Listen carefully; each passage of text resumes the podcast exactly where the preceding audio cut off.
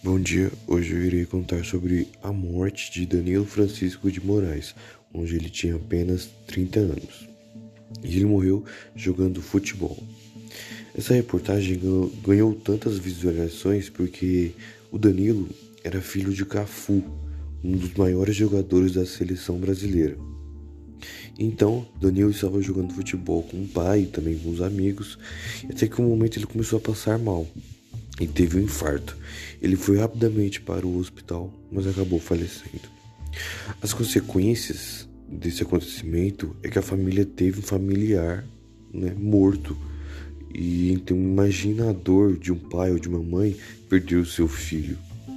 E na reportagem também mostrava os cuidados que nós deveríamos ter para cuidar do coração, né? como aquecer 40, 40 minutos antes da partida de futebol e também fazer sempre uma corrida para aquecer o coração. E então podemos aprender uma lição de vida com essa reportagem.